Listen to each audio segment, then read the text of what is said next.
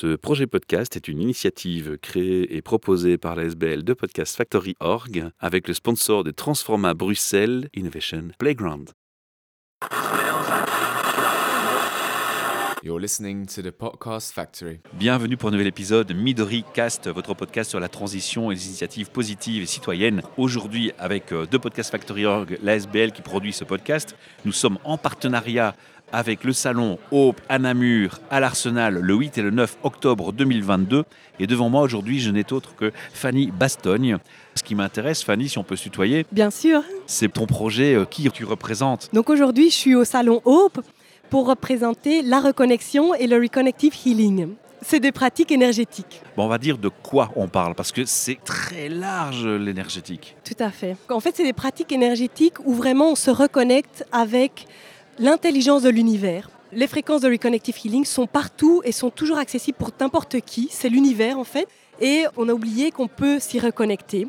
Et donc reconnective healing, c'est se reconnecter à cette intelligence. Et cette intelligence de l'univers apporte à la personne qui est en séance ce qu'elle a besoin de recevoir à ce moment-là sur son chemin. Tu as parlé de fréquence. Oui, Reconnective Healing, ça c'est ce que je disais, c'est cette pratique où on se reconnecte aux fréquences de Reconnective Healing et on reçoit en fait un rééquilibrage global. Mais la reconnexion personnelle, ça c'est une procédure qu'on fait qu'une fois dans sa vie pour se reconnecter justement à la grille énergétique de la planète Terre et celle de l'univers, avec la personne évidemment. Donc c'est trois systèmes qu'on reconnecte. Et donc en fait ça c'est vraiment reconnecter trois systèmes, le corps, la planète Terre et l'univers, parce qu'on n'est pas isolé. On est dans un corps, oui, mais sur une planète, sur un univers. Et donc, quand on fait cette reconnexion personnelle, c'est vraiment se reconnecter avec qui on est en profondeur et son chemin de vie. Et donc, on peut évoluer sur son chemin. Donc voilà, ça c'est un petit peu en quelques mots ce que c'est. Mais en fait, ce qui est peut-être intéressant pour moi de partager, c'est que contrairement à d'autres pratiques énergétiques, moi en tant que praticienne, je ne suis pas du tout un canal. Donc l'énergie ne me traverse pas. C'est directement l'univers qui apporte à la personne il n'y a pas de transfert d'énergie. Donc moi, j'ai pas peur de choper quelque chose de négatif du client et inversement, je suis pas parfaite non plus. J'ai pas peur de transmettre quelque chose qui n'est pas adéquat à la personne. Et alors, ce qui est très différent aussi, c'est qu'il n'y a pas de technique. Donc en fait, on laisse l'univers faire. Il n'y a pas d'intention, on ne se focalise pas sur un symptôme ou un problème particulier, c'est vraiment être en fait. Et il n'y a pas de technique.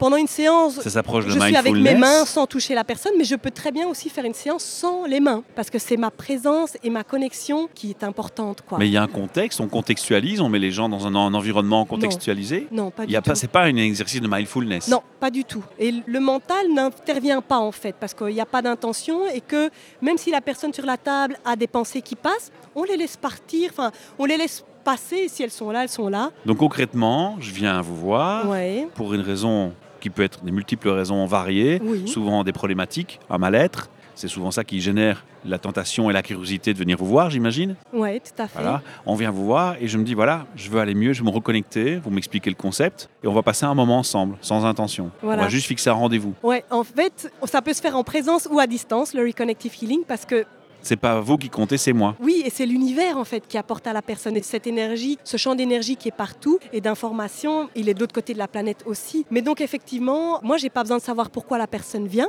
parce qu'en fait c'est pas moi qui fais, mais c'est l'univers directement. Et en fait, la personne s'allonge sur la table, on est en présence. Et la personne simplement reçoit et profite et est plutôt dans l'observation de tout ce qu'elle peut vivre pendant une séance. Mais il n'y a pas d'intention particulière où on n'a même pas besoin d'essayer de faire le vide dans sa tête ou d'aller dans un état de conscience modifié. Les choses se font. C'est dans une approche qui n'est pas, pour beaucoup de monde, facilement crédible. On va être clair, on va être authentique, c'est vrai. Ouais. Il y a des gens qui sont alertes et attentifs à ça et d'autres complètement réfractaires. Est-ce qu'on s'explique ça scientifiquement? Mais moi, j'ai un background scientifique, donc c'est clair que ces questions-là me parlent. Et en fait, il y a eu des expériences scientifiques qui ont été faites sur Reconnective Healing et qui ont prouvé qu'il y a quelque chose qui se passe. On ne sait pas expliquer le pourquoi ou le comment, mais qu'il y a des choses qui se passent. Et par exemple, il y a deux études, moi, qui me parlent beaucoup. Il y a celle qui mesure l'émission de biophotons, qui est Mhm. cette lumière invisible qui est émise par notre ADN dans chacune de nos cellules.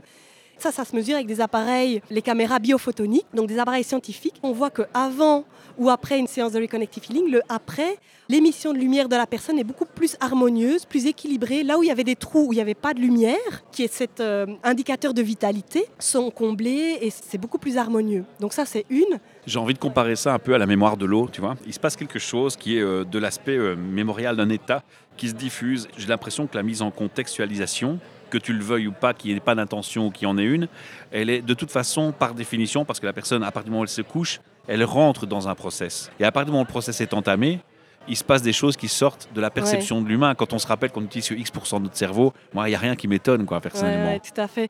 Et ce qui est assez génial, c'est que comme il n'y a pas de technique, donc il n'y a pas de cadre pour limiter les possibles, en fait, on laisse complètement champ à l'univers avec son intelligence de vraiment être à l'œuvre. Et donc c'est pour ça qu'on a parfois des résultats euh, assez incroyables. Comment est-ce qu'on fait pour gérer le temps? Parce que ça, c'est quand même important. Il faut laisser dans ces processus-là, c'est le temps qui compte. Certaines personnes, ça va aller très vite, et d'autres personnes, elles ont juste besoin de temps, plus longtemps.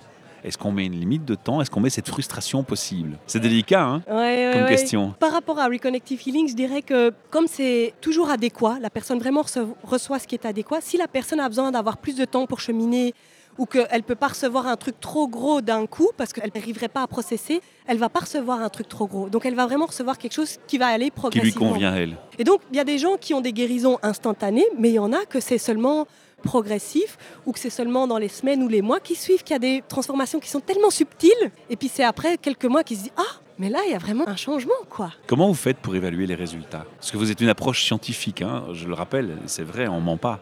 Vous êtes un, bag- un bagage scientifique. Oui, Et vous êtes intéressé par la science, vous me parlez des photons, on peut aller très loin. Donc à un moment donné, en tant que personne intéressée par la science aussi, on va aussi peut-être inconsciemment, même si on croit à des choses plus euh, hors des sentiers battus, on va quand même vouloir à un moment mesurer le résultat de son travail. C'est une tentation, je pense. Mais oui, évidemment. Alors, euh, moi, je dirais il y a deux choses. Dans ma pratique, c'est en fait le témoignage des clients qui Qui est reviennent spontané. spontanés. Ah oui, parce que moi, je ne vais pas les chercher. hein. Voilà, vous n'allez pas à la pêche au, non, au non, non, témoignage. non, non, pas du tout. C'est la personne qui vient et qui dit voilà, c'est où ça a marché, où ça n'a pas marché. C'est ça. Quand ils viennent et qu'ils me racontent les changements ou les guérisons qu'ils ont eues, déjà rien que ça, c'est comme ça que je peux voir les résultats. Et puis il y a aussi le côté scientifique où par exemple, ils ont fait des études avec des gens qui ont la mobilité de l'épaule réduite et puis ils font soit rien du tout, soit un placebo, soit de la kiné, soit d'autres pratiques énergétiques ou soit reconnective healing. Et puis ils voient l'amélioration, c'est mesuré en degrés de l'angle de la mobilité de l'épaule et on voit qu'il y a Un résultat. un résultat concret qui est mesurable. Fanny, vous n'avez pas inventé ce concept. Ah non, non, non. Vous êtes scientifique, mais on n'en est pas Je encore. ne suis pas la fondatrice euh, Non, de Reconnective Healing, non, non. Où est-ce qu'on vous trouve Mais moi, je pratique à Villers-la-Ville. Et vous avez un site internet pour vous J'ai un contacter site internet Qui est qui est www.healingjourney.be. Ben voilà, et on mettra le lien plus tard dans le podcast. Comme ça, il n'y aura pas de problématique d'orthographe pour le site internet. Je suis à Villers-la-Ville, mais comme je disais, pour le Reconnective Healing, ça peut se faire à distance. Donc moi, j'ai en fait des clients qui sont euh, Sur au Pérou, au Nigeria, ailleurs. Voilà. C'est Surtout, je génial. parle l'anglais, donc euh, voilà. Yes, Euh. welcome. Listeners, you are welcome. Voilà. Alors, comment c'est venu à vous? Alors ça, c'est une très bonne question parce que c'est un peu particulier. C'est venu via un rêve. J'étais dans une période hyper dure dans ma vie où c'était assez noir et alors c'est complètement hallucinant, mais c'était justement la nuit du 24 décembre. J'ai reçu un rêve très très fort où on me disait de me reconnecter à la source. Et j'ai dit, ben, génial, j'ai une piste. Et donc j'en ai parlé autour de moi. Et puis un jour, quelqu'un m'a dit, mais oui, il y a cet Américain Eric Pearl qui a écrit un Ah, bouquin qui s'appelle voilà. La reconnexion qui parle de se reconnecter à la source. Et donc, c'est lui, en fait, le fondateur. C'est Eric Pearl. C'est venu à lui, ce Reconnective Healing, alors qu'il était chiropractor à Los Angeles. Et ça existait en Belgique ou pas encore? Oui, oui. Lui, c'est depuis 93, hein, donc ça fait déjà un bout Ouais, de temps. Et il y a des praticiens de- en Belgique déjà depuis plus longtemps que moi. et donc, j'ai lu son bouquin et ça faisait tellement écho en mon cœur. Et donc, j'ai euh, été faire des séances et j'ai commencé à me former. Et donc, voilà, aujourd'hui, je suis devenue praticienne. Un dernier message que vous auriez envie de dire aux auditeurs avant de nous quitter qu'ils ont tout en eux. On a parfois tendance à mettre euh, notre pouvoir euh, dans des choses extérieures, que ce soit une technique, personnes d'autres personnes, un objet magique. Et en fait, Reconnective Healing, c'est ça aussi, c'est en fait reconnecter avec son pouvoir euh, personnel. Et on a tout, et c'est toujours une auto-guérison. Ah ben Moi, ça m'a fait Voilà. du bien d'être face à vous.